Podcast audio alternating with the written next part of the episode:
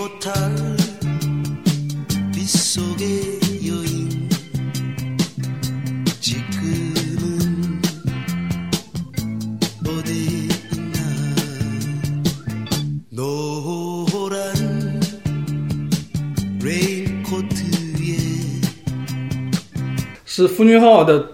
最后一个镜头的导演指示、表演指示，就是说让宋康昊做出一个忍住不射精的表情。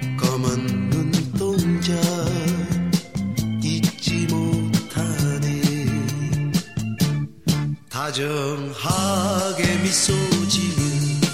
검은 우산을 받쳐주네 나리는 빗방울 바라보며 말없이 말없이 걸었네 前景是这个几个人的屁股，啊然后后景是宋康昊的的眼睛的眼，对，看啊这个破案的这个眼神。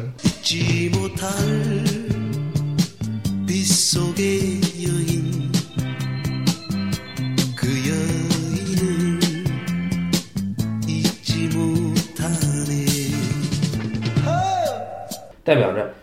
一个追求真相的变体侦探的全面崩溃，是在真相上全面崩溃。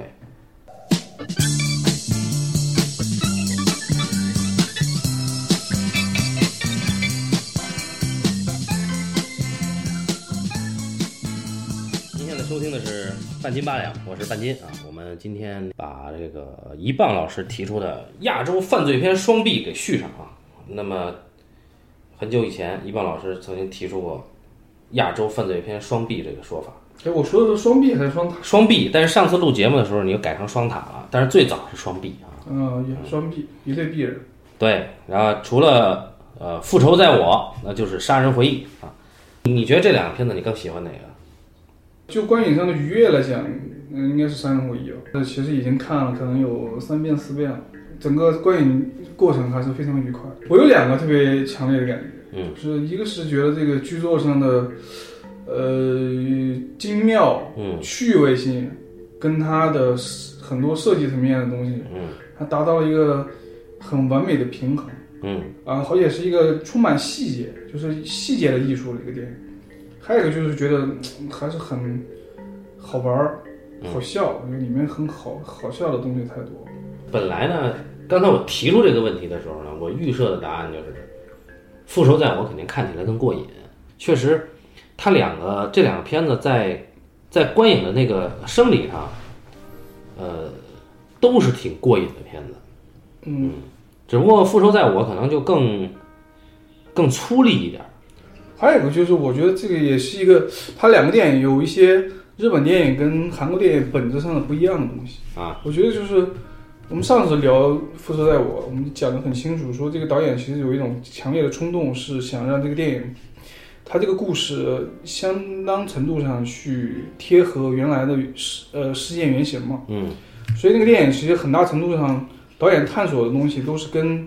呃观众的观影习惯，甚至尤其是主流电影的观影习惯，它是相背离的。但是《杀人回忆》其实这次看，我会觉得它其实你能明显的感觉到它是韩国那个更商业的电影环境那个土壤长出来。还有很多的做法，它很多剧本上的设计，其实还是往比较主流电影的那个路子上去走。就是意思就其实对观众的门槛稍微更低一点儿。对，嗯。对，因为我这次看，我有个印象特别明显，我觉得他那个剧作，尤其写的第三幕，他是一个，呃尤其是这个首尔来的那个警察，徐警官。就他慢慢的成为故事后半部分的主角的时候，他成为一个，呃，其实是那个导演让这个人成为一个共观众共情的载体。所以你可能看到他在后边理性崩溃，他在后面其实这个情感的，呃，浓度是非常强烈的。啊，就是投射了。对，啊。对对对，而且你其实这个电影里面的这两个男人哭了很多次，啊，一个犯罪电影里面两个男警察哭了很多次，啊，呃，他伪就是眼眼泪在眼眶里面打转很多次，甚至眼泪流下来都至少好几次。憋屈，主要是憋屈。当然，当时韩国不是动不动就戒严嘛，啊，这个灯灯火管制、宵禁啊，估计是憋的。对我看过冯俊昊的那个访谈，说这个警，嗯，这个首尔来的这个警察，这个演员叫金相庆嘛，嗯他当时看完这个剧本的时候，跟冯俊昊反映的看完剧本的感觉就是是太气人了。哦，对，然后冯俊昊就说，哎，那就对了，我就就就是需要传达这样的一个情绪。哦，简单说，《杀人回忆》呢是导演在明确的引导观众的情绪，可以这么说。对而这个《复仇在我》呢，是导演更跳出来一点对，啊，呃，他可能要把观众引向一个更社会意义上的、更人类学意义上的啊、一个视角的高度。所以呢，《复仇在我》呢，呃，有很多人反映这个，嗯，呃就是有有点有点不忍直视的感觉啊。对他他的他的那种叙事叙事的感觉会很更见离一些，嗯。更疏离一些。嗯，但反而他对对人性的人深处欲望的那个那个揭示就更赤裸一点啊。对，杀人回忆更更赤裸，它更保留原来的事件跟人物本身的复杂性。呃，对对对，他有一杀人回忆的好，还是更多是设计层面的。对对对，就是《复仇在我》，它有一种呃给你一种原始感，就是你不断的在啊去找这个人物，好像他有一种原始就来的有一种那种暴力和性欲有有他的复杂性、混乱、对混乱的一面。对，包括他叙事上也会也会故意打乱这个，然后在在剪辑上也是，在剪辑上他也并不给你看那种连贯的那种沉浸式的东西，嗯啊，呃，而是时不时的震你一下，这可能也跟他的戏剧他最早做剧场的理念有有关啊。嗯，那那个《杀人回忆》很巧的是，呃，根据这个导演访谈啊，《杀人回忆》最早导演是先看到了这个话剧，就不是同名话剧，叫那个话剧的名字叫《来看我》，反正翻译是这么翻译的哈，《来看我》，它也是根据他们同同样取材的一个社会事件，就是一个连环杀人犯一直找不到凶手，嗯啊，那个手法极其的变态。那那个时候更早一点，呃，奉俊昊导演呢在剧场看到了这个话剧，给他很大震撼。他当时也没有想过要拍这个影片。过了一段时间，啊，他都已经拍了几部其他的电影了，然后他回过来想要拍这个片子，他就找到了剧场里边的演员，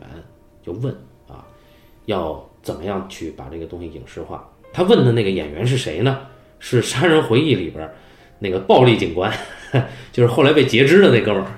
哦，那是他的御用演员。他从、他从当年在大学的时候，在电影读电影学院的时候拍的短片里面就有那个。嗯嗯嗯，对，那个短片一会儿可以聊一下。八几年的时候，八八年还是八九年吧，好像是。哎，叫什么什么什么什么灭裂，什么支离灭裂。对，它是那个叫呃英文片名叫 incoherence，它它就是一个呃聚合的一个否定的形否定形，啊，然后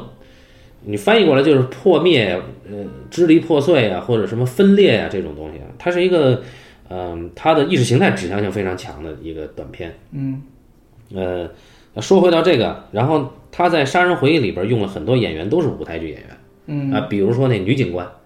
呃，听出这个声音，呃，听出那个歌声规律的那个女警官嗯。是舞台剧演员，然后唯一的一个被侵犯以后活下来的那个受害者也是舞台剧演员。啊，啊，对，呃，然后这个他就想怎么把这个东西电影化，那就这个就就是一个大概的背景啊，嗯，呃，杀人回忆这个真实的事件，嗯，比电影中呈现的案件要，呃，受害者要多得多啊，嗯，然后他在二零二零二零年还是二零一九年被抓了，这个真凶、嗯是吧？是是这两年吧？是啊是是在这个电影就是拍完之后很多年。嗯，那个导演曾经想过，就是说，如果说他能够见到杀人犯的话，他很想问这个问题，就是说，你还记得你杀过的人吗？就是这些这些女人，你还记得吗？嗯，啊，他他想问这个问题。你聊这个，我就想插一句，就是他这个片子电影的结尾的设计，我怕一会儿忘了。好，你先说吧。就是他这个电影的结尾的那个镜头，就是分就是宋康昊，嗯，呃，这个男主角那个警察，他对着镜头，对着银幕啊，对对着荧幕，眼含热泪，嗯对吧？就是因为他刚才遭遇了一个小女孩跟他的对话，这个小女孩可能这个话里啊暴露了说，可能那个那个那个杀人凶手曾经呃最近出现过在在这个地方。嗯嗯然后那个就是我之前看了一本书，那本书是一个韩国影评人写的，叫奉俊昊的呃所有瞬间，就是它里边基本上是一半一半，一半写了可能他一共七个电影的这个每一个电影可能有一个相对短的影评。啊，然后后面一半部分是他跟奉俊昊之间关于奉俊昊前四部电影，也就是前对前四部电影的一个访谈。啊，然后里面访谈聊到《三人回忆》的结尾的时候，我觉得一个有意思的地方是，是奉俊昊的最后一个镜头的导演指示、表演指示，就是说是让宋康昊做出一个 呃射忍住不射精的表情。哦，对。啊，然后那个影评里面是怎么写他最后一段的呢？我觉得那那那一篇整个一篇影评，就是它的精华是，呃，分析最后一段，因为最后一段那个镜头，包括奉俊浩当年他为什么用那样一个呃结尾，嗯，让他让这个男主角直视镜头，然后他就说，其实因为那个时候凶手还没有抓到嘛，嗯，他说有可能说凶手也来看这个电影。哦，是这么想的，这是影评人这么讲的，啊，凶封俊浩自己说的，封俊浩自己说，他说有可能啊是呃那个凶手来到现场会被被被看到，哦，然后影评人又进一步解读，他说那说他说那也有可能说观众会被看得发毛，因此觉得屏幕下的自己也不安全，嗯。就等等这些，他去解读最后这个镜头传达出来的含义嘛。嗯然后他最后那一段影评我印象非常深，他说这样的话，整个电影最后一个镜头给予的这个丰富的含义，它很像是说，呃，那这个故事呢，就不是这呃男主角一个人的失败，嗯嗯嗯他也是这个国家的失败，嗯，也是权力的失败，嗯也是人类这个整个意识的失败，也是观众的失败，甚至是艺艺术的失败。然后说是一个所有人竭尽全力，然后最后失败的故事。啊，对，啊，哎，那你要你说的这个隐而不射啊，忍而不射，忍住不射精，当一个影片，我们也看过很多犯罪片了。当一个影片最后要么就昭雪了，要么就是不结案了，呃，它的那个高潮段落是会让你有情感释放的，对吧？就是你要么你就因为有的影评人会把这个流眼泪，观众流眼泪比喻成射精嘛，就是银幕射精。那实际上，假设在这个影片最后，本来宋康昊给你演绎了一个啊，我已经过得很平静的中年生活，啊，本来一派田园牧歌的生活哈、嗯突然又回到了这个地方，这个是点题杀人回忆了。那这个时候，他的那个无力感和那个屈辱感又被唤醒了，就是他甩头看向我们的那一瞬间，嗯就我们对他的那个同情，也就被框在他的那个眼眶里。就我当时的那个憋屈的感觉啊，嗯。呃，就真的是被导演玩的死死的，就就是就是你刚才说的导演说那话，就是忍而不舍，就是他不会让你有情感释放，但是他又把你的情感调动到了极致，那个感觉就是又爽又很难受。嗯。嗯。那这个故事，我们我我觉得我们可以聊一个就是有点悖论的东西啊。这个东西也是我们前几天其实微信上谈论过的一个事情，就是很多比如很多这个电影的观众他会尝试。或者说有一种很大的热情，说要在这个电影里面找到真凶是谁。对，他们会甚至有过有很多版本嘛，就是说，比如说锅炉工是这个这个警警局里面可能出现过两个镜头的锅炉工是真凶，或者说最后一个嫌疑犯他就是真凶，对，对吧？等等这些，我们今天来我们亮一亮我们的态度，我们的观点，就对于这个嗯真凶是否出现在这个电影里面，以及呃真凶嗯。就呃呃，导演对于这个事情，他其实是一个什么态度？甚至这个事情是一个利益层面上比较绝对的事情。嗯，就在我们看来，嗯，就是我们看来，就是这个故事其实就是导演是呃在利益上是你要你要知道他的利益是一个什么样的利益，就是一个他其实是带有社会批判视角。嗯，就是在那个这样那样一个环境里边，也就是在韩国那么一个比较极端严峻的，搞了很多民防演习的。嗯呃，环境里边，就这样的杀人杀杀人案件，他最后找不到凶手，他是有他的社会成因和历史成因的。嗯，所以这个电影里面其实就是没有真凶是没有被找到，甚至没有出现的。嗯，我看了他那个花絮里面，就包括他用了一些手法，嗯，尤其是后半部分，其实其实凶手可能曾经露过面，比如说手电筒晃了一下，嗯。晃了一下脸，但你看不清那张脸是什么样。嗯。他这个导演其实还挺纠结，就冯俊浩自己讲，他很纠结，就是他一方面希望观众去说，呃，你不能找一个这个演员跟第三个嫌疑人完全不像，那就失去了第三个嫌疑人最后在那让所有人把焦点集中在他身上的意义。对，然后另外一方面呢，他又希望不能让这个杀人犯就是他，嗯，所以他他在那个话剧里面你能看到，他那个演员其实是找了他们一个剧组里面的副导演去客串的，嗯，对他用了等等这样的手法，但这个利益上的东西就是这个东西是跑不掉的，嗯，这个是是非常坚定的，就尤其是他用了大量的大量设计，尤其是这故事里面很有点有点高潮，就最后一个呃受害者的死，嗯。就是一个凶手把他拉到一个树林树林子里边，然后他又用了一段蒙太奇，他讲那些各家各户嗯。怎么把窗户给关上。嗯，宵禁的时候，对宵禁的时候，就是说这这个社会因为当时嗯社会制度的一些问题，嗯。造成了这个这个案子，尤其是在这这些女孩被害的过程中间，其实是完全是很大程度上是那个社会环境造成的。嗯，我补充就是说，在导评那那个他们做过一个标准，做过一个导评版，就是奉俊昊、宋康昊，还有那个徐警官那个扮演者叫什么那？那个挺帅的警察，首尔来的警察叫什么？金相庆，金相庆，还有那个暴力警官，还有那个第一个嫌疑人，就是那个被烧伤的那个孩子嗯，啊，他们几个就是白光浩，哎，他们几个一起做的一个导评。然后呢，你说现在刚才这个一棒老师说的，呃，导演的这些手法啊，就是在影片中，不管是用局部的还是用某种手法，他，都没有清楚的指向哪一张脸是嫌犯。但是犯案的时候，你是看到要么是背影，要么是一闪的，要么是手的特写的，对，啊，那这些大概用过五六个演员去演嫌犯，其中但是都让你看上去是一个人。呃，对，其中比如说他不会找了一个偏胖的或者怎么呃，对对对对，所以就是刚才你说的那个手电筒直接打到脸上一闪的那个，不是第三个演员演的，不是第三个嫌疑人演的，对，啊。他是一个他是一个剧组的副导演客串的，啊对，然后呢，那个有一个幸存者，他没有看到呃杀人犯的脸的那个女生，嗯，因因因此得以活命的那你说个就是山那个学校后面小山坡上山上的女人，嗯，山上的女人，她被害的段落，那个人的手是第三个嫌疑人那个演员演的。啊，啊，因为他指出了他的手像女人一样光滑柔软。嗯，啊，那就是第三个演员演的，当时作案的那个嫌疑人，所以他给了你很多的演员去拼一个人，但就就就像警察去调查案的时候，他会有一个拼图啊，拼这个嫌疑人的样貌的拼图，你也感觉他给你拼了这么一个，嗯啊，他说白了，我觉得他说白了，他这个有个寓意，就是说在那样的社会环境里面，这个案子终究是找不到真相的。嗯，对，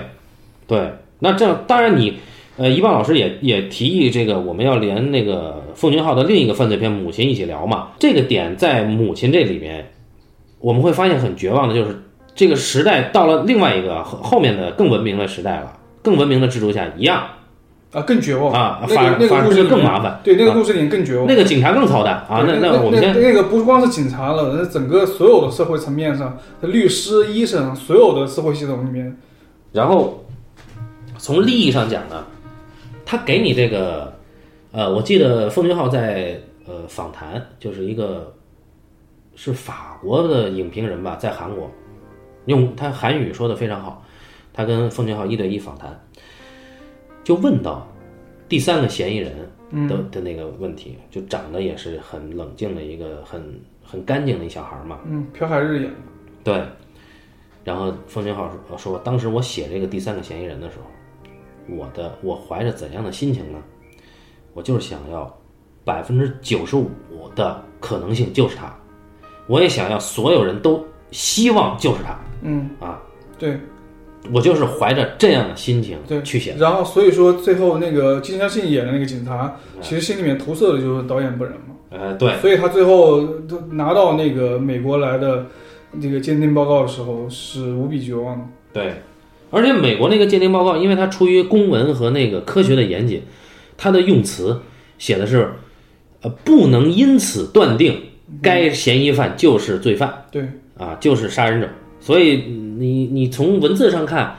呃，也略微的，因为它的这个公文的程序的要求也也比较模糊哈。嗯，对，只是说在这个 DNA 上并不符合，所以在利益上呢，呃，奉俊昊他给的就是说，一个是当时的这个社会制度和政治环境，以及整个社会的大环境，人与人之间的这个不就被迫关上门窗的这个感觉，呃，会让你根本没办法去找到这个事情的真相。对，啊，而且这个这个在《杀人回忆》这个影片里，真相是如此的重要，但是我们会发现，两位警官去找真相的过程，是他真正要表现的过程，而找真相的过程却用的手段是背离真相的手段，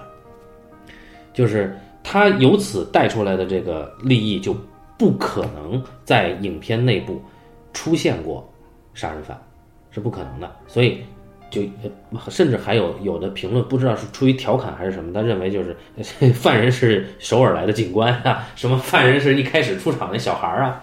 反正就是各种各样的。就我觉得就是他这个剧本上有一个突破的东西是，就是他其实是一个警察找凶手的故事嘛。然后因为他这个故事里面凶手的暧昧性，所以或者说神秘性，嗯，他整个故事建立的这个二元就是。他是警察跟警察之间的，他有一个非常强烈的二元关系，是警察跟警察之间的。这个警察跟警察之间呢，宏观上来讲，我一会儿讲微观上的东西。宏观上来讲，这两个警察是有一系列对立的东西，二元对立的东西。比如说，一个代表着乡村，另一个是首尔来的，代表着城市。然后一个是偏传统的，然后另外一个是偏现代。然后他们的手手法，也就是说做判案的手法上面也是对立的。就一个非常依赖于这个这个直觉，它的材料，它的这个材料推理材料是肉体的，是肉体的，啊。就所有都跟肉体有关系。本能的，对，这个这个呃没有毛，对。啊，下体没有毛，所以我要去找一个下体没有毛的男人。然后或者说，我觉得破案就是要靠脚脚走出来的，啊对，然后靠脚走走出来了。对他喜欢用眼睛看，对，哎。用眼睛看，觉得相信自己的直觉。嗯。然后另外另外一个首尔来的警察，他他依赖的材料是偏精神的，也就是说，比如说他会觉得，偏哎，偏理性的哈啊，精神的嘛，啊。理性的嘛。然后他会觉得，哎，这个呃下这个人老是出现在下雨天，可能跟跟这个人的心理状态有关系，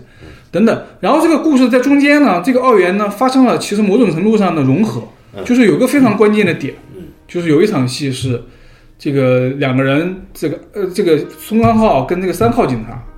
两个人跑去小树林蹲点，然后那个地方特别好笑，就是来了金相信之后，然后那个暴力警察说了一句：“好，他好帅啊！”啊那个地方给我笑的不行。好好有型啊，对对，好有型。哦，重点是后面那一块儿，就是他们后来跑的那个矿场，嗯那个也就是那个二号嫌疑犯工作的地方。嗯，然后那个红内裤露出来了，是孙光浩发现的，用眼睛看的，这是孙光浩发现的。是那个时候，就是你就会发现，理性这个时候某种程度上已经开始占领这个宋康浩的头脑了，因为他之前已经不太会有冷静，不太会有那一面，就所以这两个人在故事那个点上已经开始发生呃呃融合。然后到了后面呢，你会发现，哎，金相信这个警察他理性慢慢崩溃，嗯。他因为里面有有一个他跟那个女孩的关系，他跟那个女孩就是帮帮帮那个女孩贴了创口创口创口贴，然后结果发现那个女孩成为了下一个受害者，然后他就会发现，哎，你这个故事讲，哎，这两个人警察先是对立的警察，然后慢慢融合，然后开始用理性去破案。这个理性在故事的后半部分是开始已经成为一种力量的时候，最后这个理性彻底崩溃了，讲这么一个讲这么一个故事。嗯然后它是里面涉及到一些很微观、很细部的东西，有很多很巧妙的。比如说，你记得他最开始有一场戏是说，这个那个时候还不是局长，还是那个边西峰演的这个之前那个那个那个所所长还是什么所长，他问问苏刚浩，他说那个强奸犯跟受害者的哥哥两个人都坐在那，说你能认出来哪个是？因为你不是说你眼睛牛逼嘛，你帮我看看，这两个人谁是强奸犯？当然他镜头没有交代，他没有说宋刚浩指出了。指出了呃谁是呃强奸犯，谁是受害者的哥哥，但这是一个非常强烈的信号，也就是说，这个故事里面其实宋刚浩他是认不清强奸犯和受害者的哥哥，然后说，然后这个呃金相庆呢，也就是首尔来的这个警察里面，在这个故事里面其实有两次被误认成强奸强奸犯了。啊。第一次就是他刚来到这个地方，找路，然后刚来到这个地方找路，然后尾变成变变成了一个尾随一个女人的人，然后最后被宋康昊大喊了一句：“这你他妈是强奸犯的天堂嘛！” 对，结果把一脚踹倒这里。他第一次出现就被他误认成强奸犯，然后宋康昊是认不出来了，是吧？对，然后在那个小树林的时候，又第二次把来来来来了这个地方的金相信认成了强奸，认错认成了强奸犯。然后宋康，然后金相信后来跟那个女孩形成了一种关系，像哥哥和妹妹之间的关系。然后他是受害者，嗯，就是他非常巧妙的用后面一系列的，他就是说宋康昊认不清认不清强奸犯和受害者的哥哥。嗯，对，你会发现在那个第三个嫌疑人，就是呃，就是手很光滑的那个那个那个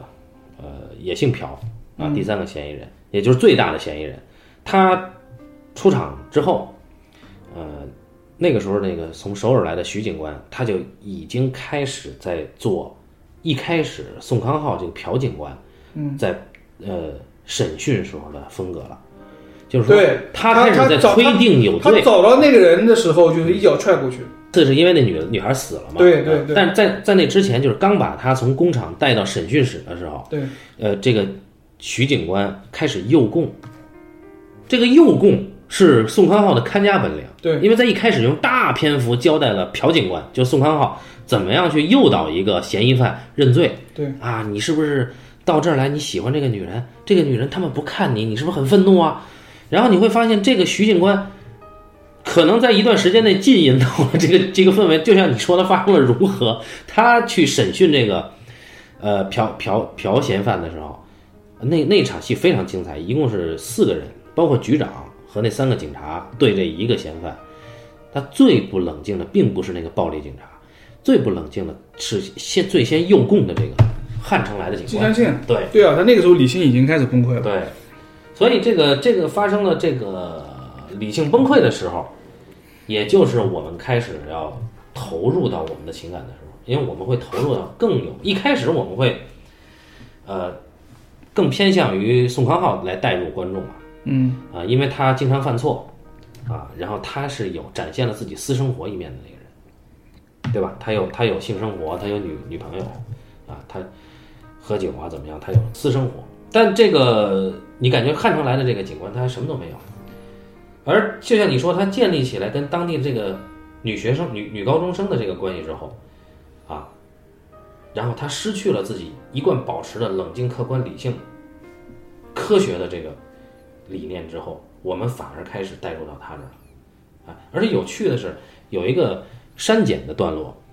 这个删减的段落是什么呢？就宋康昊啊，在很早的时候就推断这个嫌疑，这个杀这个连环杀人犯应该是没有体毛的，嗯，尤其是下体肯定没毛，所以他去澡堂子一直去去盯着盯了一整天嘛，这个呃，身啊，我觉得我觉得那两场戏以及他戏跟戏的衔接都特别有意思。啊，那场戏给了个镜头，对，给了一个镜头，前景是这个几个人的屁股，嗯然后后景是宋康昊的眼睛，的眼，对，看啊这个破案的这个眼神，啊然后走了一个，走了两个，哎，发现全是有毛的，很失望。最后终于来了一个没有毛的，结果一抬头发现是个小孩儿。对 然后下一场戏，他这个还没完，然后下一场戏，这个到哪呢？到了他跟他情人呃见面，嗯然后他情人从这个浴室出来，说我洗完澡了，说你也去洗。然后宋康昊躺在那就躺平了，就根本不想起了，说我已经洗得快要脱皮了，已经。然后呢，他呢删掉了哪个段落呢？当他们呃抓到了第三个朴嫌疑犯的时候，嗯苦于找不到证据的时候，宋康昊做了一件事儿，他让朴嫌疑犯把裤子脱了，嗯，呃，确实没毛对，这删掉了。啊。对这个但是这个是在正片中没有出现的啊，啊对对对，但他拍了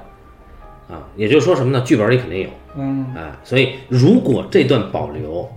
那这个朴嫌疑犯他的杀人的可能性是百分之九十九点九，而且你会认为宋康昊这个人，他的那个推断本能的推断是对的，嗯啊，那嗯当然拿掉有他肯定有他拿掉的考虑了，但他确实是拍了的段落啊，我们是能够在删减片段里看到的，啊，确实没毛，哎，然后当然那个在拍摄的插曲的时候，就因为宋康昊泡了一天澡嘛。那个都是群众演员嘛哎，你这么讲，我突然觉得啊，好像在那个环境里边啊，在那个局势里边啊，他们一定要去，他们其实一定要看那个，一定要去看的。啊，但但但当时那个场景只有他啊，嗯只有宋康昊一个人，嗯呃，对，没有其他人。呃，然后呢，呃，因为就洗了一天的澡，宋康昊好像拍了不止一天，宋康昊就染了急性结膜炎嘛，真的假的？真的啊，导演说的嘛。所以那个时候那个公共浴室的卫生啊，反正拍的很苦了啊，就包括这个演员受伤啊，呃，什么，包括下雨啊什么的，这这演员受伤就是那种各种踹，然后各种 他不是被踹踹伤的，他不是踹伤的。有一场戏，那局长崩溃的时候，就局长失控的时候，就因为这俩人打架，你说在那个 KTV 里边就在警局里边，这俩人动手了，嗯，然后局长拿椅子砖扔过去的时候，嗯那个椅子边儿砸到了宋康昊的手指头，所以当一场那场戏的时候，宋康昊手是流血的，一直在流血啊。就就这种这种戏很很苦的，就是他最后那场戏啊，不是最后那场戏，就是那个呃徐警官在火车到那隧道的时候，在逼问那个嫌疑犯那场戏，拍了十天，那个雨是冷雨啊，拍了十天。在逼问白光浩那段，不是逼问白光浩，是火车隧道逼问那个呃第三个嫌疑犯的那个，就是哦，就最后要杀了他哦哦，最后那雨很大，那对那拍了十天很大对，那是故事那故事的高潮部分。嗯所以这个呃，这是当然是分享一些花絮嘛。那么呃，作为一个犯罪片啊，我们现在能想到的就太多了。美美国的黑色电影，法国的黑色电影，然后到新时代的这种黑色电影、侦探片，甚至直接就是展现犯罪罪犯生活的犯罪片，呃，都有。但是《杀人回忆》始终是一个非常独特的存在。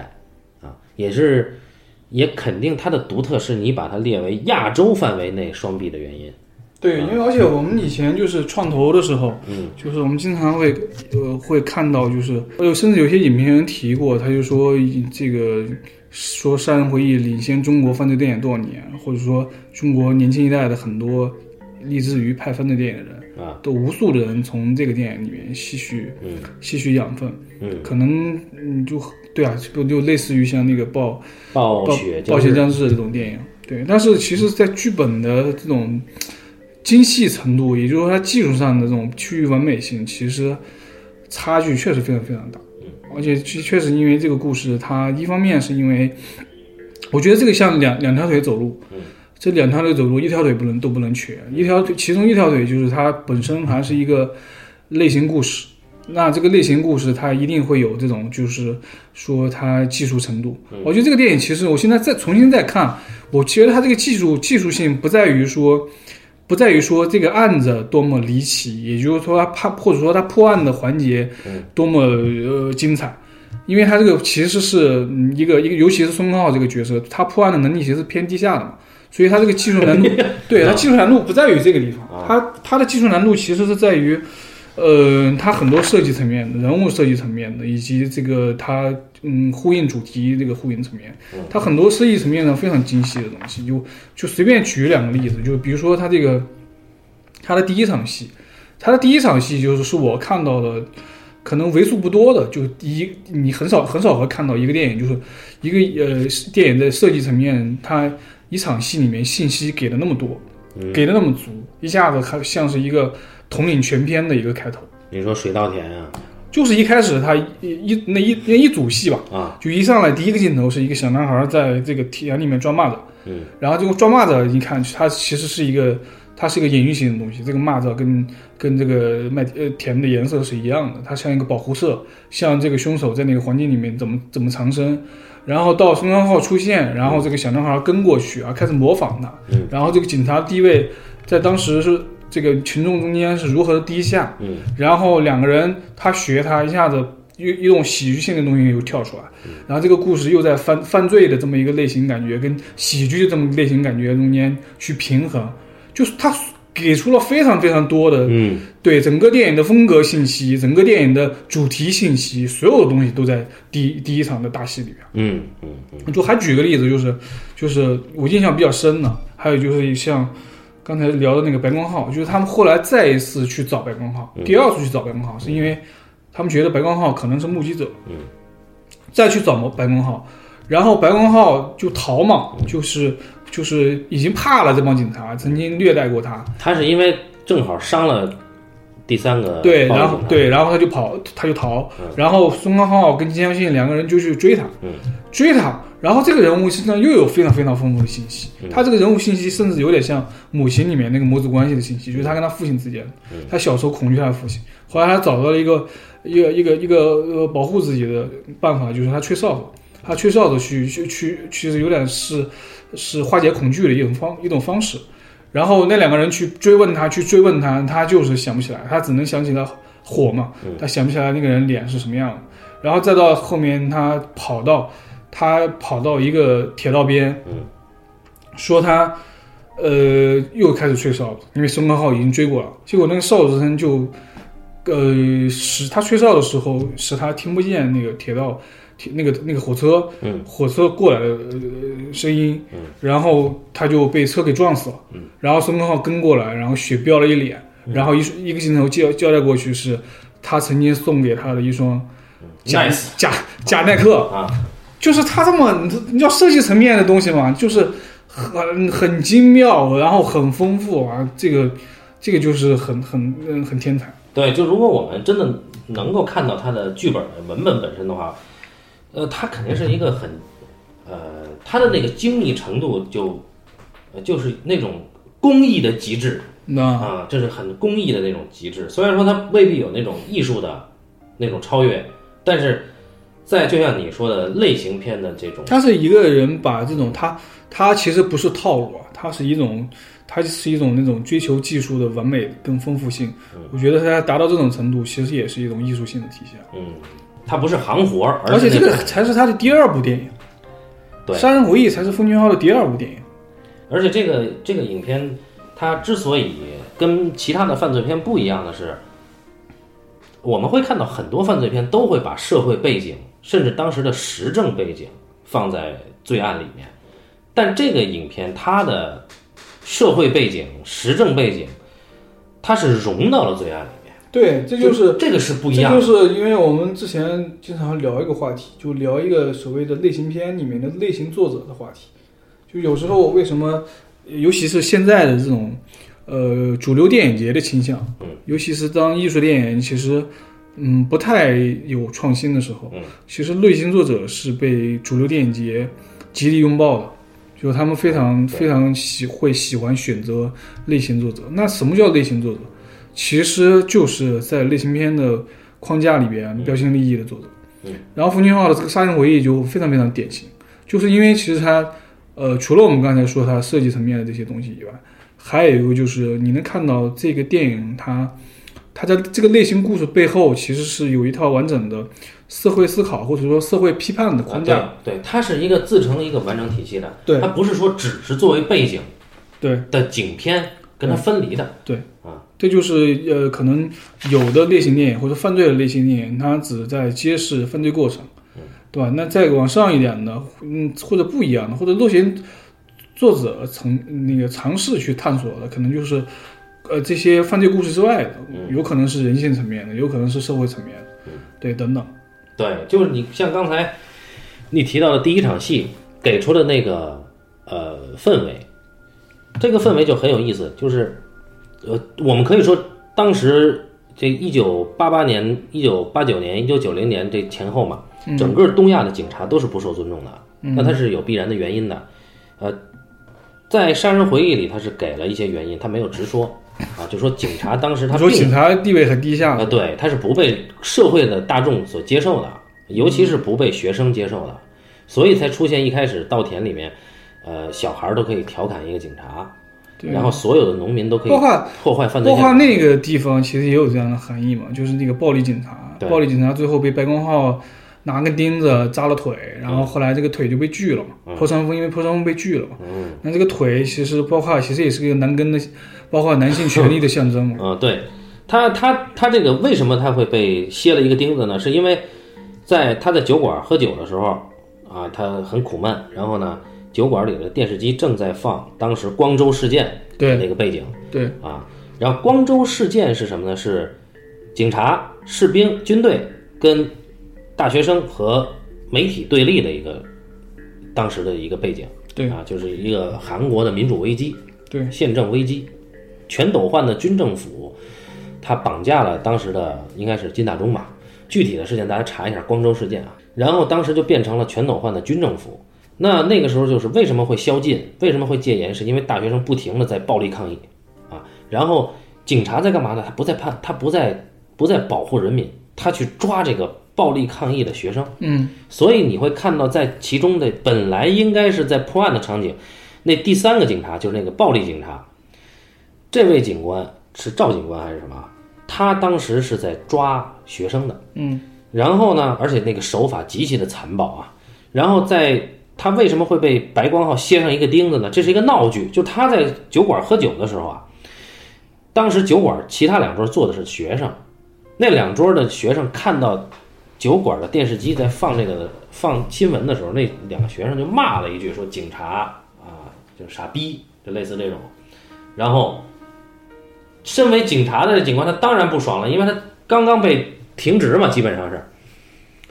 他就直接的就把电视砸了，然后就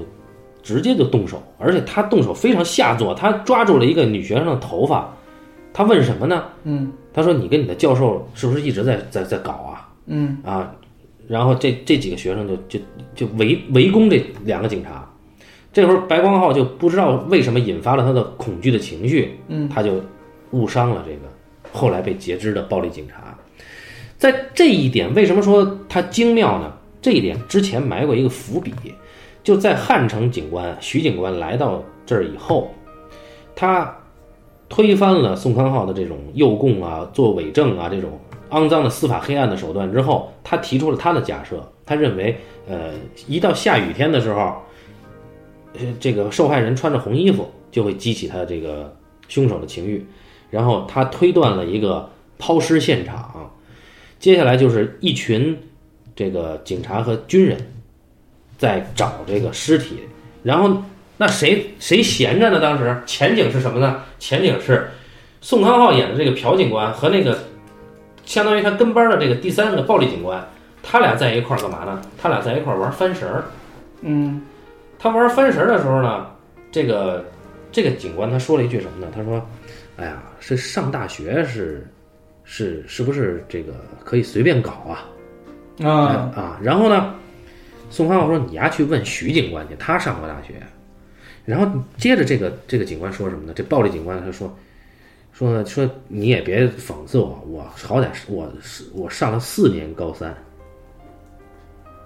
所以你会发现什么？他他对于大学生是有一种嫉妒和向往的。嗯他对于自己可能够获能够考出这个小地方，成为一个像徐警官那样的人是有可能的，只不过他考了四年没考上，复读四年。所以这个当然后来后来接着徐警官就找到那个那个尸体了嘛。所以这个后来他又说徐警官很有型，对不对？说他抽烟很帅，他可真帅啊什么的。就在在这个警察的身上是能够看到当时的这个你说的另外一个二元对立的层面和当时的社会背景。就这个是一个他无法成为徐警官的悲剧。是的，而且他对于大学这就是生，我跟你聊说《寄生虫》里边为什么最后，呃，穷人家死的是那个女儿，是差不多的道理。就永远不可能了，是吧？就是因为穷人家的那个女儿是他们穷人家一整家里边能力最强、欲望最强，所以她的死就是一个借机生生的这么一个呃可能性，嗯，不可能的悲剧嘛。就是把阶级上升的可能性彻底就断了。对对啊对，那那这是那个暴力警官啊，就他对大学生的这个手法跟他的遗憾是有关系的。当然，他的情绪是因为光州事件煽动起来的嗯啊，所以这一笔，就我当时看着就是头皮发麻，就他怎么能细到这个程度？这是一个剧本。嗯啊。然后他一开始带出来这个宋康昊诱供，就对抓了白光浩以后，你诱供还不算，他拿了他的球鞋去现场去栽赃做伪证，做伪证，然后当时徐警官是全程目击的，对，那说明什么呢？说明这件事情，哪怕是从汉城来的警察，也经常见到这种情况。然后这是一个一开始给了一个警民对立、司法黑暗的一个背景。所以在这样的情况下破这个案子，它的这个戏剧性在外在内都达到了一个极致，不可能能够找到真相。嗯它有一个类型片的一个规律，我们说它毕竟还是一个类型片的原因是，这两个警察，他是在不断的往往他们追求的那个信念上是去靠近的。嗯这个跟后面那个母亲就相反了啊！这在至少在《杀人回忆》里面，这是两个，尽管一开始这两个警察他们的呃做人的底线是不一样的，然后呢有高有低的，然后做人的手段也不一样，就是宋康昊是人渣警察啊，但是他俩都在，尤其是在徐警官来了以后，宋康昊发现这个我操还能这么查，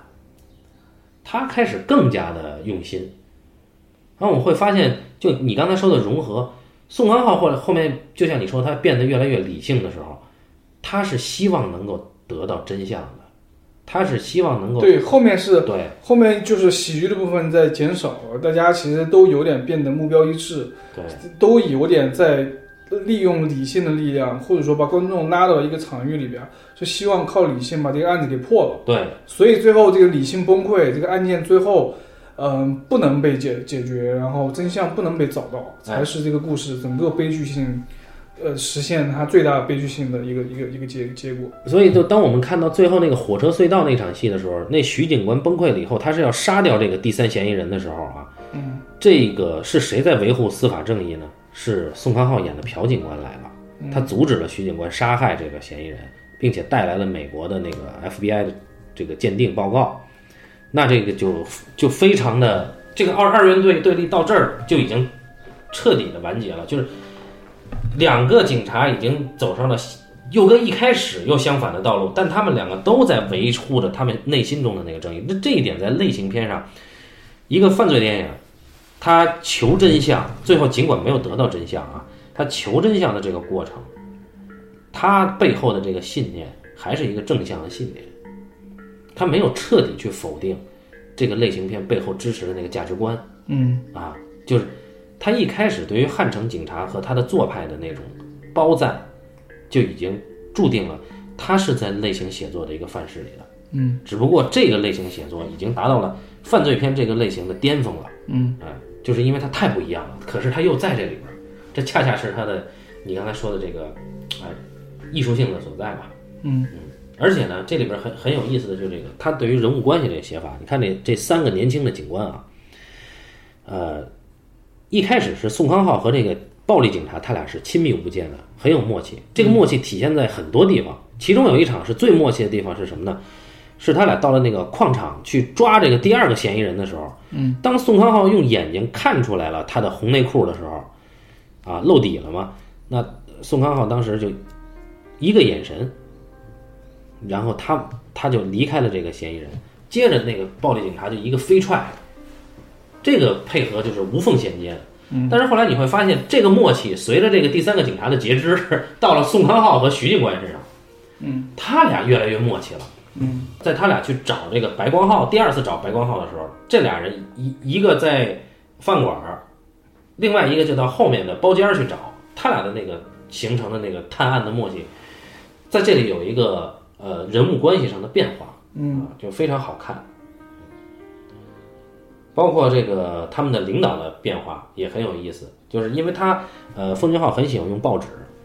在这个影片里报纸出现了太多次了。嗯啊，就是一开始是那里边有个记者嘛，那个记者就是调侃的那种，给这呃最最早的这个所长呃宋康昊和那暴力警察仨人来了一个正义先锋的合影。接着这张照片登上报纸的时候，那个标题就改成什么呢？改成局长被撤职了啊，所长被撤职了。啊，来了个空降了一个，然后接着呢，你往旁边看，那个报纸就会在在说啊光州事件的事，呃，在导评里边呢，奉俊昊说这是朝鲜日报，啊，那个朝鲜日报在奉俊昊的呃学生短片的那个里面是当就是道具接大便用的，哦 那是朝鲜日报。哦，所以那个奉俊昊对于政治的批判，对于意识形态的批判都非常的尖锐啊啊，从他一开始的学生作品就开始，而且他的尽管他在学生作品一开始的字幕里边声明，我这个跟政治指向没有任何关系，纯粹巧合啊啊，但是基本上几乎可以看到每一个段落都在讽刺当时的政治。他确实，他我觉得他的电影分成两种，就是一种是我认为能就更对他的路子的电影，确实是那种带着批判性。这个批判性就是首先是有立场，就他的立场是什么立场？他的立场，比如说是呃是要批判权力阶层，或者批判一些这种社会制度。嗯，他是这样的立场。往往这种立场是他会拍的非常得心应手，就比如说。像《杀人回忆》《绑架门口狗》《木星》这种，然后还有一种就是他他其实风俊昊不是那种能特别主流的电影，就是他拍了几个相对就是利益上很主流的电影，我觉得都没有特别好。就比如说《汉江怪物》这种，《汉江怪物》当然也有啊，也有里边说这个其实政府不作为，政府怎么不去不去收拾这个怪物，然后去寻找病毒去干这个事儿。然后但是他整个。重点还在于说这一家子的人怎么最后团结起来把这个怪物给干掉，包括他后面的玉子这种电影，就一个小女孩跑到大城市，跑到那么一个环境里面去把这个猪给找回来，就这样的偏简单、偏主流、正能量的故事，其实是他没有那么擅长的。嗯，他反倒是故事里面故事里面透着黑色的那种电影，是他更擅长。我们会看到，在这个他的这个背景里边藏了很多的细节，就是你会老能看见，在这个警察局里边啊，有这个军人，有军人，军人，嗯。然后包括在他第一次布控，想要因为知道下雨了，想要去抓这个犯人的时候，局长是要找找什么？找军队，嗯。但是说军队调不来，因为军队在镇压学生，嗯啊，然后这个啊。就是有很多这种当时时代背景和社会背景的信息。嗯，对，当时在呃八零年代末期的韩国，呃，暴力机器是一回事儿啊，就军队跟警察他的权权职是模糊的。嗯，其实某种这某种程度上也讲一个事情，就是我们犯罪，我们我们的犯罪电影，就是尤其是在社会批判那个维度上展开的犯罪电影，它有一种好像天生的困境。嗯啊，对对，呃，然后它还有细节就是什么呢？就是呃，最后一个在影片中最后一个被害人就是那个高中女生，嗯，她第一次出现是在哪儿？是在那个呃，是军人的哨站啊，就是他俩被那个女警察给拉进这个哨站，下大雨，他被那女警察拉到哨站，跟他们对话的是谁呢？是执勤的军人。啊，这个执勤的军人还有两个警察嘛，金相庆在里边。对，金相庆和那个那个女警察的女警官。他里面其实把金相庆跟那个女孩的关系当一个爱情片写了，两个是相两个人相遇多次，第一次是这个时候，第二次是有一次去抓第二个嫌疑犯的时候，路过那个女孩家了，进了那个家女孩的家的院子。对。然后第三次就是在学校里面给这个女孩贴创口贴，嗯，还是这种带肉体接触的。嗯，对。然后你会发现那个那个那个军人他。他住房的那个小的边小的检查站，实际上那个离呃杀人犯出没的地方非常近。啊，那那为什么有有军人在那儿驻守的地方会出现屡次的命案，如此残暴的命案？嗯，因为军人他没有在灯下黑啊，对，因为军人他没有他的目光不在这儿。他目光不在犯罪，他目光最安全的地方就是最不安全的地方。哎，对他目光在别处，那这个造成了警察这个影片里的警察在追求真相的过程中，永远在和真相有一种错失感。那么这个错失感积累到最后，就是宋康昊看向银幕的那个饱含了屈辱和愤怒的那个压抑的感觉，嗯啊，就就闷在里边出不来。然后你刚才说的那个二元对立，我要补充一个，就我的理解就是他在这里边做了一个内部的二元对立，就是在这个影片啊，他在警察的身份上做了很多文章，嗯，或者说是警察的职责上，就是说你警察应该是一个呃维护正义、探就是揭开真相嘛，有这么一个过程，嗯，但是呢，一开始这个朴警官他对于真相是什么？他在制造真相。啊，就是说我我在栽赃嫁祸、诱供，我为了交差。后来呢，徐警官来了呢，改变了朴警官，但徐警官到最后，他被自己的愤怒左右了，他也在做背离真相的事。那这影片包，然后第三个那个暴力警官，他一直真相对于他来说不重要，他在干嘛呢？他在行使发泄他的暴力，所以在这里边，在这个影片里，呃，就导演对于警察他的那个身份和他的那个行为之间产生了一个对立，这就非常的呃有一种张力的魅力嘛。嗯啊，这个这个在我们这边的华语的犯罪片里呢，呃，或者说在大陆的犯罪片里就非常少见啊，也不允许你这么做。对你本身就不不喜剧性的就不太可能，嗯因为作案手段这么低下的也不太可能。就不用不用到那个不用到那个审审查那一步，你自就得自我严格了。现在就是我要提一下奉俊昊的短片，他是在电影节上展映的。他这个短片呢，三个人物，第一个人物呢是一个大学教授，心理学教授。这教授呢是一淫棍啊，就想就是整天看意淫看《花花公子》的意杂志，意淫女学生，对，然后还意淫女学生，啊，为了掩饰他看《花花公子》这个杂志呢，他他就不惜这个停课。嗯，第二个人物呢是一个，他这些人物的真正身份到最后才揭晓啊。第二个人物你就只知道他是一个晨跑的一个中产，后来你知道他是《朝鲜日报》的主编，然后他呢，他喜欢跑步跑累了的时候呢，坐在有钱人家的门口呢，偷人家订的牛奶喝，嗯啊，看人家订的报纸。哎，那第三个人物呢，是一个这个检察院的公诉人，嗯哎，都是这个社会的中流砥柱啊，这体制内的中流砥柱。他是干嘛的呢？他呢是首先他上来的时候，他是被一个呃被告贿赂啊，喝了很多酒，然后路上呢又又没车，就内急，想到处找地儿想想想拉屎，找了很多地方，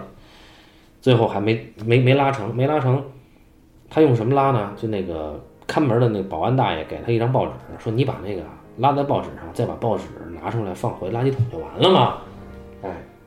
最后呢，他也没有在报纸上拉啊，他把那个那坨拉在人家保安大爷的电饭煲里了。啊所以最后我们在看那个电视节目，有这个短片的最后给了一个电视访谈节目，这三个人出现在一个镜头对里，三个人在高谈高谈阔论，类似于这个呃这个圆桌派 这种啊，叫对，吧？三个啊三个是那个那个社会名流对，高谈阔论，高谈阔论私下说什么呢说这个年轻人犯罪这件事儿嗯啊，然后这个道貌岸然的在这争论，冠冕堂皇。对，冠冕堂皇。但私下里什么，一个淫棍，一个小偷，一个恶人。那那这个这个同时呢，插的是什么呢？插的是他们接触到的三，他们对手戏的三个人的另外第那三个人是这个观看者，对电视电视的观看者。学生、送报人和那个保安嗯啊，他们在生活中，呃，一直被这三个人剥削啊，这三个人一直是被剥削的，到最后他们三个人。还被他们观点影响。哎，还得被他们观点影响，然后呢，还要在很认真的、很守规则的过着这个底层人的生活。嗯啊，这在那么早的时候，但我我其实看那个观看那个短片的感觉，我不会觉得那个短片很成熟，然后我会觉得他这个电影就是非常非常早的去建立了一个人趣味的独特性，对，跟跟他的立场的这种独特性。嗯，人家把这个短片收录在《杀人回忆》双碟装的第二张碟里边，嗯，是很切题的，嗯。然后这里边要要分享一个什么呢？要分享一个这个真实的情况。呃，在访谈中啊，那个时候真凶已经被抓了，然后呢，奉俊昊说呢，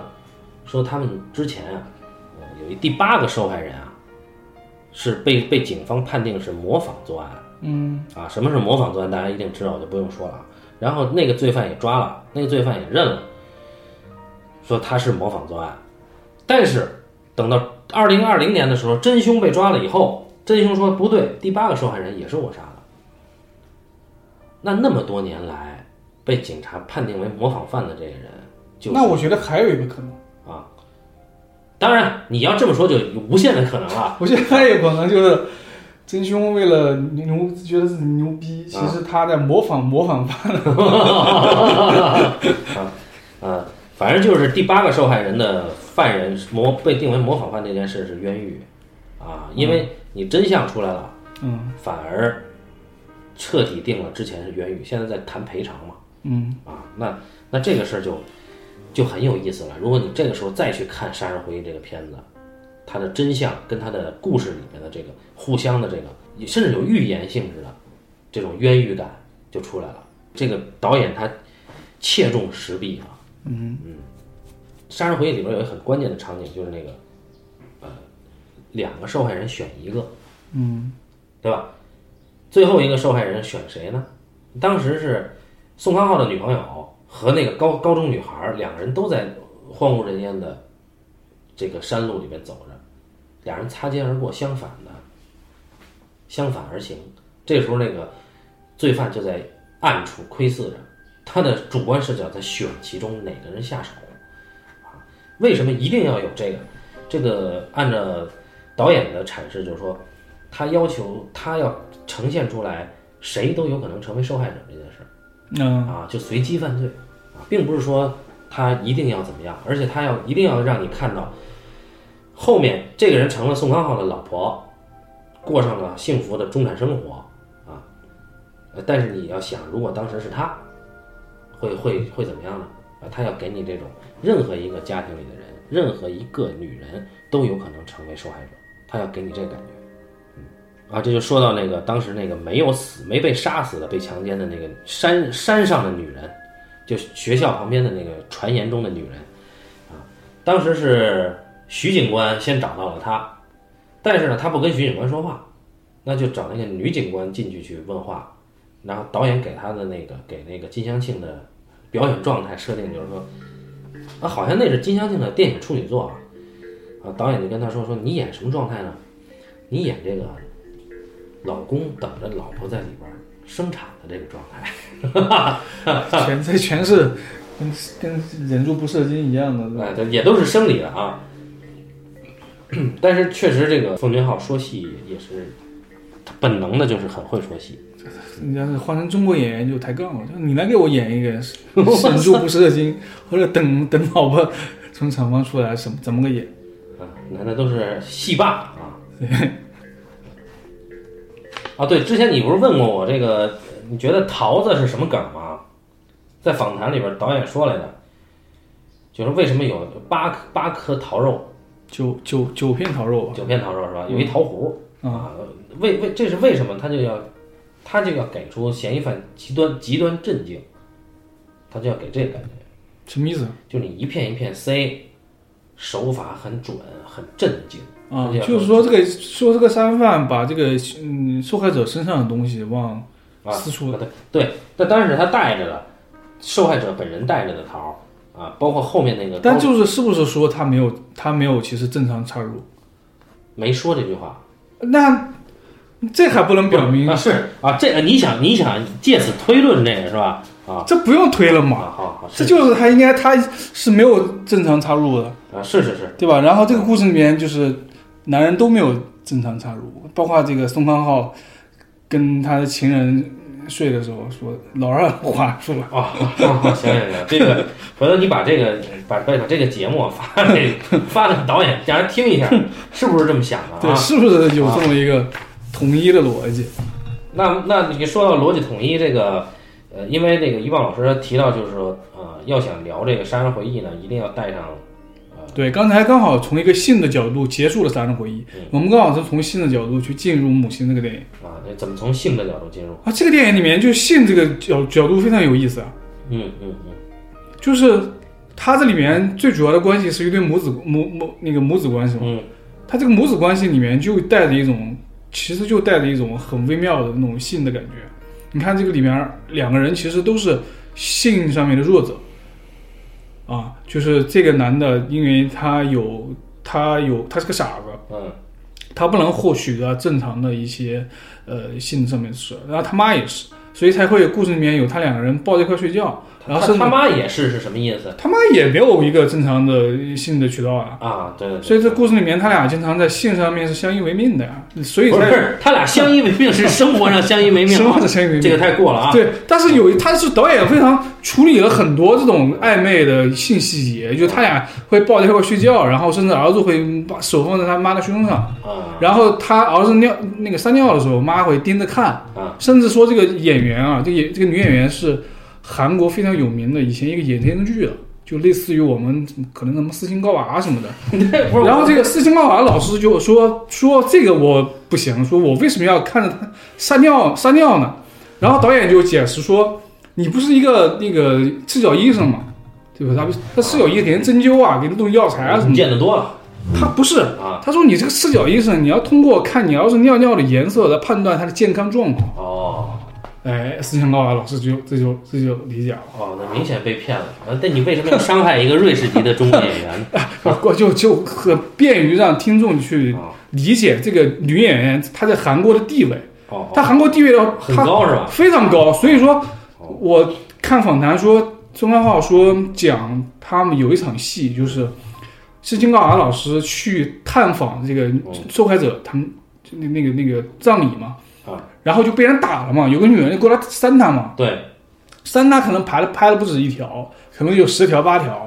然后最后那所有的群众演员那些老太太啊都开始哭了。啊，就觉得我操，我事情告完老师什么时候 什么时候受过这么大的苦啊？什么时候挨过这么多打呀？哦你知道吗？哦，原来原来有这样一个对你，它里面有很多这种信息，包括这个，你看，它有一场戏说，这个四星高娃老师 去到这个别别，咱这节目播不了了，我操啊，这个女女主角啊！去了这个那个谁家里面嘛，去那个坏坏坏坏孩子那个家里面嘛，啊，然后不是藏到衣柜里面了吗？对，他给的细节也都是那种，然后两个人在外面做爱，呃，他目睹他他这个给了一个镜头是他脚上穿的红袜子，然后整个脚扣地的那种感觉。他那个他是想往回把那个脚藏起来，不 是不是。不是啊。不是，就是一种就是一种性上的他的反应是吧？性上的紧张感。啊。对，因为就是从两个人做爱切过来了，啊。对，等等这些吧。啊！当然那个那个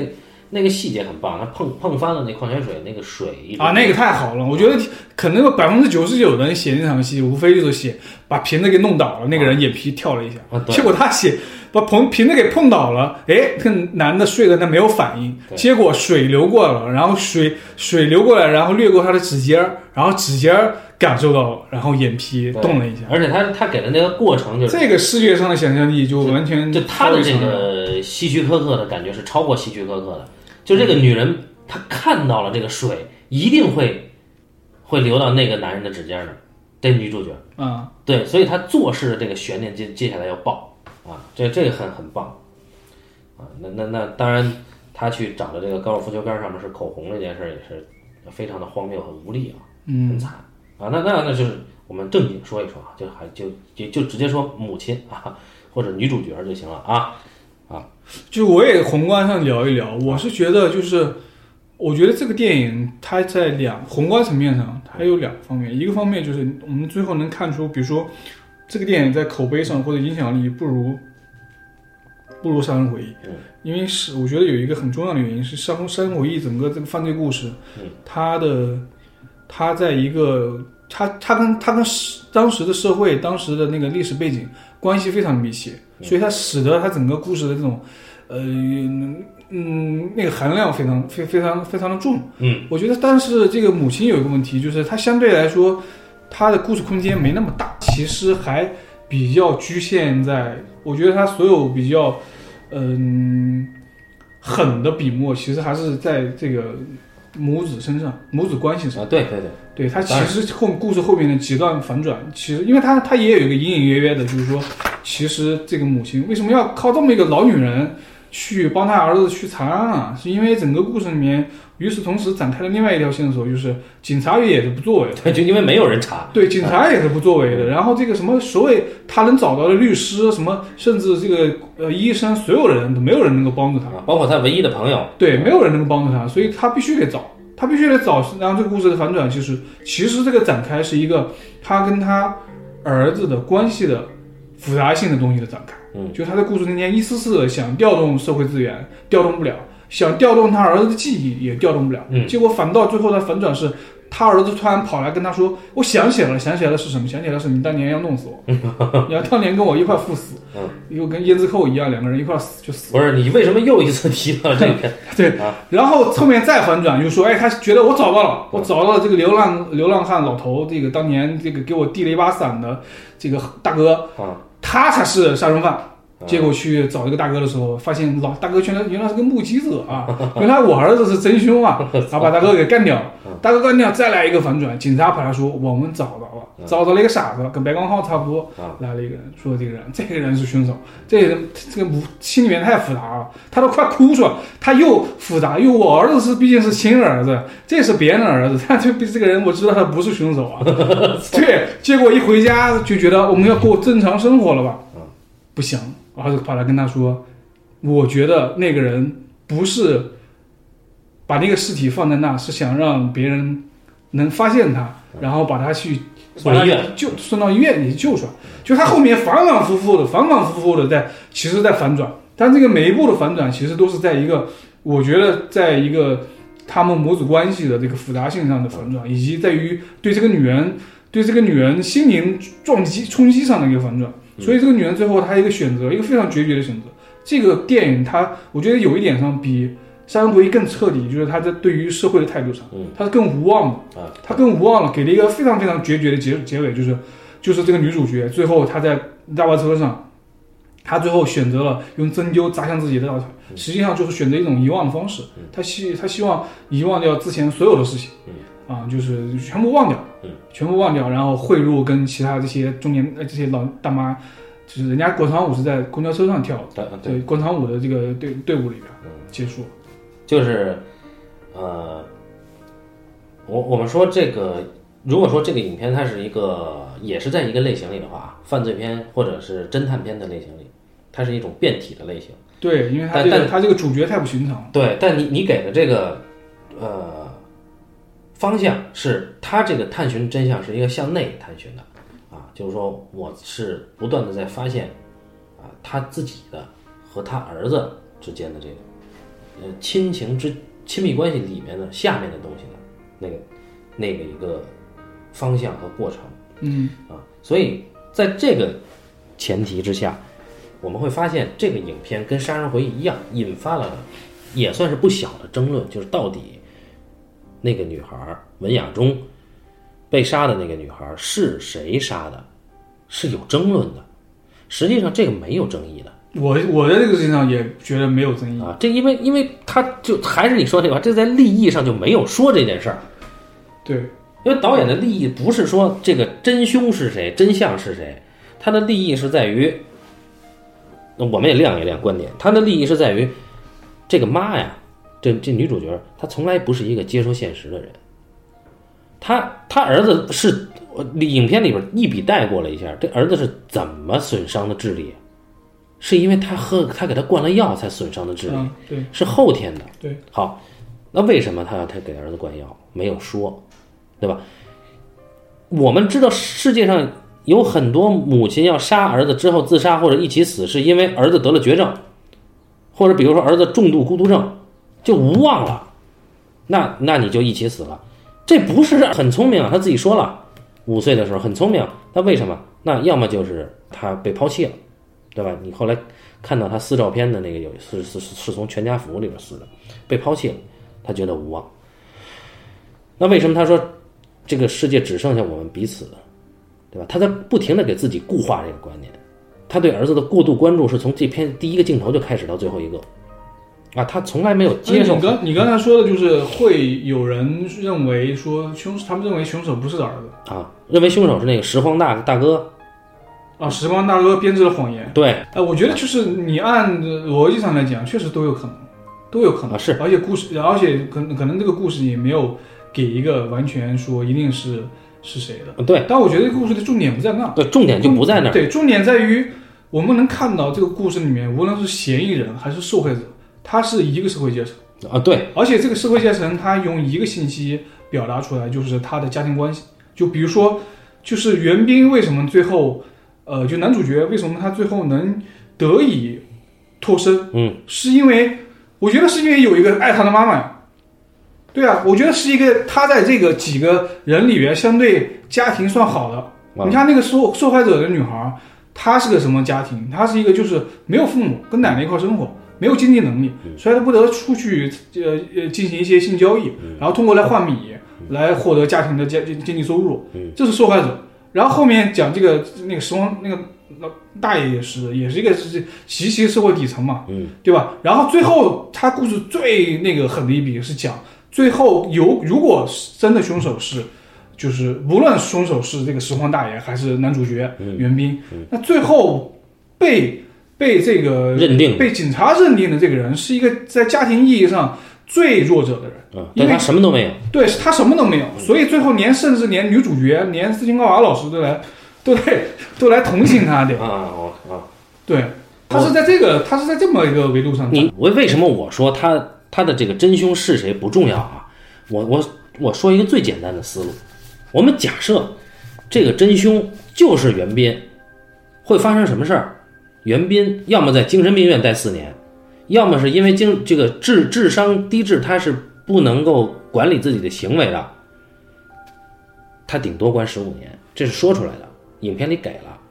啊其那其实，在我的理解里面，啊，我其实，在我的理解里面，我就认为是袁斌，因为只有袁斌是我才能觉得所有的信息都是准确的。对，在利益上只能就是我跟你说，。最后一场戏里面，啊他俩吃饭，如果袁冰不是袁冰会为什么会说那样的话呢？对他想起来了，但是有人会理解什么？有有人是会说袁斌是那个抛尸的人，而不是杀杀他的人他抛尸的人，那他跟他跟他跟这个拾荒大爷有什么关系吗？啊。是，反正就有有人他他纠结于这个真凶是谁，他会有无数的分析嗯，啊。但是这个东西它就不在这儿，它的在这就是说，但是还有一还有一还有一点，我刚才忘了说了，嗯，我觉得其实他如果袁冰是凶手，他在给予袁冰跟那个女孩两个人就是狭路相逢，然后甚至他两个人其实台词非常的精炼，两个人其实各说了一句台词，都是给对方递刀子。就你怎么写，你怎么写两个陌生人，这两个人一男一女两个陌生人在一个夜路上相遇了。你怎么两个人一个人一句话，最后就一个人我他妈给你砸个扔个石头，你来回我一个石头，就是因为他两个人都讲了一句话，都他妈准确的戳到对方的痛点上。嗯，然后他他说你他妈是不是个傻子？这就是之前打高尔夫的人跟袁斌说过，袁斌最后起身要跟人家干架的那句话，嗯嗯嗯，对吧？然后袁斌跟他说的也是说你你你不喜欢男人还是什么之类的，也戳中了他的痛处，因为他就是一个在跟男人的关系里面被社会非议的一个女人嘛。嗯，对，所以就在这么一个环境里面，他台词写的精炼到这个程度，他给了一个人杀人的动机和给了另外一个女人为什么拿石头砸他的动机。对，我们就说是个互相伤害的动机吧，因为他们也没有料到这个这个这个石头能杀人啊，就至少是至少当时是是一个呃激情犯罪在奉俊浩的理解里面，石头就是能杀的。你看《寄生虫》里面靠石头杀啊，是是是啊。当然，我一开始我还质疑了一下这个女生能不能把那那么重的一块石头扔得那么远，我质疑了一下这个动作啊。啊，啊，我我算了一下，就这个石头有多重，一个女孩子高中生哈，嗯，她那个体格，她能扔多远这件事儿啊。但是后来我发现，这个等我看完这篇，我发现这这个真凶是谁都都不是那个他要表达的东西，他要真正要表达的他真东西，正的表达就是，你越是社会最底层，你越是家庭残缺各种各样，你越可能成为这个社会的牺牲品。对我就想说，这妈呀，她不能接受的现实是两次的，第一次是她给儿子灌药。她不能接受这个现实，后来他又无法接受儿子是真凶这件事儿，那怎么办？给自己扎针。他从来都是一个不能面对、不能接受现实的人，嗯所以这个故事讲的母亲，母亲讲的是这个女人，然后讲的是她在这个身份之下，她不能接受现实，她会是一个什么样的后果？会是一个多么炼狱的一个过程。你看她整个一开始，不管他的目光是落在他儿子上面，还是落在他儿子的那个尿尿的时候，他他对于儿子那个过度关注，是他不断的给自己强化这个概念，就我只有他了。实际上，实际上是这样吗？不是这样的。就他他他只有到最后给自己一针的时候，他才真正解放。他也没有别的办法。然后这里边就就说回到这个这个这个片子的绝望，除了刚才你提到这个，待会儿咱们继续谈的这个社会层面的这个绝望，真正绝望就作为一个母亲，是她自己一手造成的现在这一切啊。如果他妈他五岁的时候不给儿子灌药，能有这个事儿吗？那他，我觉得这这个这这个他也是需要被同情的吧？你也不知道那个孩子五岁的时候他经历了什么，遭遇了什么，他选择那样一个跟儿子一块去死，呃，肯定是当时有个坎儿过不去了。啊，对，当然他他我不管他有什么坎儿过不去哈，那就我的意思是说，从客观上，这个影片的重要的动作给了什么？这又是一个很完美的文本，就在剧作上，他给了什么？给了第一次是他害了他儿子，第二次他又想看似是他想要救他儿子，最后他他妈得了一个实锤，得了一个实锤，他自己他妈受不了。对啊，就是故事后面也其实在不不断的反转。对他就在母亲的这个，首先他犯了一个母亲不应该犯的罪，然后他在后面他又想要完整就去诠释他母亲的这个爱的奉献的时候呢，他又他又不得不面对这个问题，所以在母亲上她是一个万劫不复的女人，因为她是母亲这个身份，所以他最后给自己一针，啊，这这一点还算关怀她吧，我觉得啊，然后那这个从剧作上还有一个很让人毛骨悚然的呼应啊，就是说，假设我们真的把这当成一个变体的侦探片的话，这个妈妈她是一个侦探，她来查真相。其实有必要最后，如果不是侦探片的话啊，或者说奉俊昊没有按照类型去写的话，就是他的这个警察角色的对树立往往都不是寻常的。对，但他这个警察的角色怎么最后成立的？不是他前面查案就成立警察了，而是最后一定要让他见真凶。所谓的真凶，有必要让他见那个所谓的日本疯子吗？没有必要。日本疯子是谁日本疯子是最后警方认定的那个嫌疑犯，啊？你能够看出那是个唐氏，就是啊，唐氏综合症患者。对，那他也是一个智力不全的人。那这个妈最后为什么她没有理由、没有必要性一定要见那个人呢？对吗？为什么那俩警察要拉着他去见那个人？没必要。但是见他代表什么呢？代表着一个追求真相的变体侦探的全面崩溃，是在真相上全面崩溃。他亲手一个侦探掩盖了这个电影，真他妈是黑色电影。他他妈亲手掩盖了这个真相，然后跟警察一块儿制造了一个真相。这个是一个双重绝望的，而且这个妈妈她是就是我当时我二零零九年看这个片子的时候，我是被被这个细节打动了，就是说韩国人这个尊严呀，他有两个细节，第一个细节就是这个妈她去呃找这个小混混那个高尔夫球杆，她拿着那个，她以为是血迹，后来发现是口红，她就很丢脸嘛。她没有接受警察局警察给她的伞，她在大雨天出来，她就跟擦肩而过，就从那拾荒大爷那儿抽了一把伞。如果是我们平常的理解，你抽伞的时候，那大爷是看不见的，你就拿走就完了。反正他也是捡来的，但他什么？他回去以后，他要给大爷这把伞的钱。然后大爷呢，从这里边拿了一张，意思是我这伞就我就收你这个钱就够了。后边呢，又是他跟那个大爷，这两个最底层的男女，在那个这么说，我就觉得这个他有一个二元对立啊。就是他的儿子是一个是一个健忘症，是一个记忆记忆残缺的人，啊，他是个记忆超人，他这个一下就对上了，是吧？他是个过目不忘的人，啊。就一下子在路上遇到那么一个拾荒大爷，他能记住人家的脸，嗯，难道是因为这个人帅的让他过目难忘吗？呃，其实你能看出来，他儿子的记忆力是很强的，只不过只不过错乱了。嗯，啊，就比如说他儿子能记起他五五岁的时候被毒的事儿，还能记起来那个这个他出狱以后能看到这个对，你说的是错乱错乱是对的，啊，错乱是对的，混沌的，都在一个都在他这个混沌的系统里边，对他不知道他怎么调取他不知道。他不知道你比如说他那细节特别牛逼，就是当他砸伤了这个文雅中这女孩以后，他他妈无数次拿出翻盖手机来在那翻，他不知道我应该怎么着来着，我应该打哪个电话来着，他记忆是乱的。嗯，啊，他这个本本能的记忆都乱了。然后我想说的是，后边还是这两个人啊，就那拾荒大哥和这个母亲，在拾荒大哥那废品站的时候，那拾荒大哥给这母亲沏了一杯柚子茶，啊，是柚子茶吗？柚子茶，你你你以为是？我没印象。啊，是柚子茶，就是说你你来这儿了，虽然我我这是一个收破烂儿的，但是我还是要按照正常的客人待客之道来招待你，还是柚子茶，嗯啊，所以在这两个最底层的人身上，他有一个韩国的民族自尊在里边儿，啊，我这个我不得不说在，在两千年，呃两千零八年前后，我们社会舆论一直在呃黑韩国。说什么韩国抢先注册什么世界文化遗产都是从中国偷的，等等等等这些。那个电影是两千零几零九年的，零九年对对对对，一直以为是这个电影是零六零七年的，你知道是因为里面，我觉得里面有一段台词写的特别好，就是关于足球的，哦，就是那个律师，就是那个律师找了他找了这个女主角去西丁克，去一个 KTV 啊 KTV，我觉得那个台词写的太有意思了。他就是说，他其实那段戏是干嘛呢？那段戏是是是这个律师说服，希望说服这个他妈说让你就让孩子去坐牢吧。啊，呃，他不是，他说是你让孩子，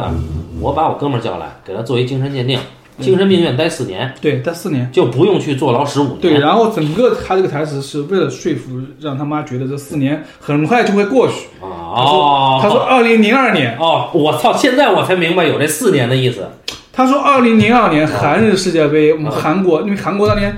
当然后来我们知道是通过一些不光彩的手段啊进了四强嘛，啊 还他们亚洲球队怎么能进世界杯四强？那年韩韩日世界杯，韩国进了四强，赢了西班牙，赢了意大利，然后都是被裁判裁啊判，弄的。是啊，然后他说：“想想二零零二年我们韩国多牛逼，啊现在还心潮澎湃。啊，他说：“转眼间四年过去了，零六年世界杯怎么怎么怎么怎么哦，为什么提世界杯是在这儿？对这个我操，那这台词太牛逼了！我操，这台词就很有意思。电影里面啊，哪怕是一个底层的人，尤其是在底层的人，你的那个尊严，就他不接受这个精神病院待四年，也是因为尊严，有可能啊。嗯，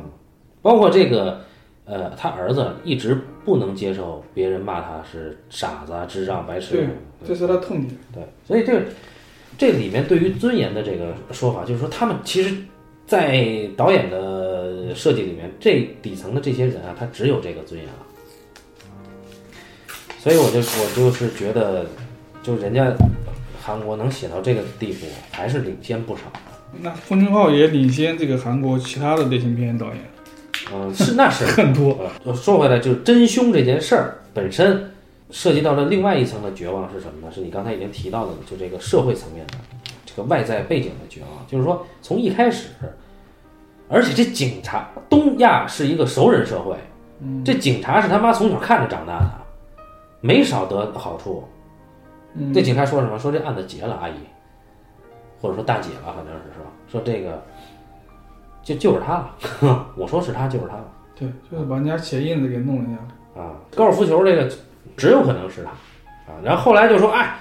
日本疯子身上的那个血迹总比高尔夫球有说服力吧？这就是他们办案的。然后最牛逼的一点是什么呢？在犯在那个真正的一个火火灾失火的现场啊，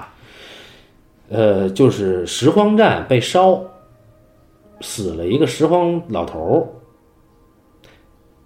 纵火这么明显，没人查。然后现场遗落的一个东西，被他儿子给拿。只有他儿子发现了，被一个社社会上认定的弱智发现了。那你就知道这个社会上，不管是警察还是律师，没有作为，啊啊，包括这个其实媒体也是一样的。他们当时那个重现罪案现场的时候，媒体记者在旁边去采访也是走形式，啊，那包括这个这个小孩儿，这个儿子唯一的朋友那个混混儿，他是为了钱才去帮他帮他妈去查案的。嗯，嗯，尽管就算是这样，这个混混儿他的理性推导能力也是强于整个影片里的警察和律师。你会发现，警察和律师根本不取证，也不管，他只要做他自己职业里必须要完成的那个事儿。至于真相，不重要啊。这就是这个影片又一重绝望。更不用提这个社会问题了，比如高中女生这个偷拍呀、然后呃其他这个性讹诈呀什么的。啊、有很多人会认为，呃，拾荒大爷也不干净。那当然了，是因为拾荒大爷当时他的回回忆那个闪回段落里边，他也在准备米呢，嗯，对吧？是说明他是要找这个援对交的，对嗯他跟那个死去的那个人有性关系的。对，但是这一点不代表他他是真凶啊啊！而且这个在逻辑上，他的那个旁观者的逻辑是完是非常完整站得住的，包括他能够复述出来袁彬的那些特征啊，揉太阳穴，然后白痴，然后包括这个又又把他拖到房顶上，这这都是逻辑上非常完整的。我觉得有一个逻辑，这个逻辑你往细想一下，它不太成立。就是如果大爷是凶手，嗯，啊，我们现在假设大爷是凶手，嗯，当一个女人来找他，对吧嗯？他是凶手的话，他一定会藏隐藏自己是凶手，哪怕藏隐隐藏说他当时曾经出现在那，嗯，他不会面对一个女人，你也不知道这个女人是谁，你也不知道这个女人跟那个男孩之间是什么关系，嗯。你就是编制了一个谎言，说你当时目击了这个事儿。啊，还说你就住那儿？啊，对啊，那你还不如说你根本就不知道这个事儿，你没有必要先把这个事儿提出来，然后还编制这么一个谎言。而且是这个大爷确实是一开始就说他自己心里堵的哈，因为看见了一个事儿。对，啊，所以所以这个这个推论是不成立的啊，只只可能是袁彬干的，啊只不过是这个误杀或者叫过失杀人。对啊，就你你当你知道了这个是过失杀人的话，他儿子更可能不会判长。那你不判长这件事情就真凶是谁就没有那么重要了，而且这个女孩想死，就是一直性性呃就是有性交易的这个这个高中女生，她想死。当然也不是因为她得了白血病一类的暗示，而是因为她被这些男人的这个性剥削，包括流言伤害，她想死，包括她的家里给不了她任何的温暖，她想死，是因为这个。所以真正的凶手还是社会上的每一个人，而不是具体的哪一个人。这还是他的大的利益，就他要指向的是这个东西。为什么他要用侦探片这个类型去做？因为这里面侦探片的真相肯定是要被模糊的，它真正的真相一定是指向社会啊、政治啊、文化的层面，全社会犯罪。所以这个在母亲这个影片，在一个作品序列里，它应该是《杀人回忆》的精神续作吧？嗯，有延续性，嗯，也有有延续性，但是整个它其实比《杀人回忆》要更小小一点嗯。但是它这个小啊，更小一点儿，它保持了一个，它其实黑色上是更纯的，对它小其实更残更酷。更只是说它格局上不像《杀人回忆》那样，嗯，它好像在写一个时代的一个时代的一个社会的悲剧。都在这一个镇上，每每一个熟人基本上都是都是凶手，就像《杀人回忆》里边那个检查站的军人，还有暴力警察，他们都是凶手，所以这种社会批判性，呃它是延续了的。而且袁斌这个角色，他是不是真的智力有缺损啊？不是，他真的其实是一个记忆能力的缺损。啊，就是他药物伤害了他某个神经啊。那为什么他他是有这个判断力的啊？而且你看他的那个社会情绪上，他是是非常正常的。他是你曾经但人家用了两个，他用了一个，他用了一个那样的女演员，用了一个袁冰这样的偶像男演员，也还挺成立的，啊对吧？你也不会觉得这个人演技有什么问题什么的，啊，也挺成立的。那你很难想象，你说中国有导演又又开始了，你要斯琴高娃跟谁？蔡蔡跟什么蔡徐坤什么之类的，跟鹿晗什么之类的，很难想象把他们找过来一块演一个这样的电影。嗯，反正这个你会看到他说啊，当时你用药杀我，现在你要用又要用针杀我，对吧？他他质问他妈，所以他妈当时就崩了。嗯呃，那么说到这儿，这个亚洲犯罪片就告一段落了吧？嗯，这个这是一个呃小的专题，亚洲犯罪片的双臂有两部电影构成的专题。啊，对，亚洲犯罪片的双臂啊，告一段落了。那接下来呢，呃，可能会再聊一聊这个啊，我们我们其实想聊一聊那个甜蜜的生活哦，你不说我都忘了。啊，甜蜜的生活我们想聊一聊，因为之前我们俩聊过那个《绝美之城》，它是一种精神继承嘛。那关于亚洲犯罪片双璧，我们就聊到这儿啊。呃，感谢大家收听这期的半斤八两，咱们下期再见。再见。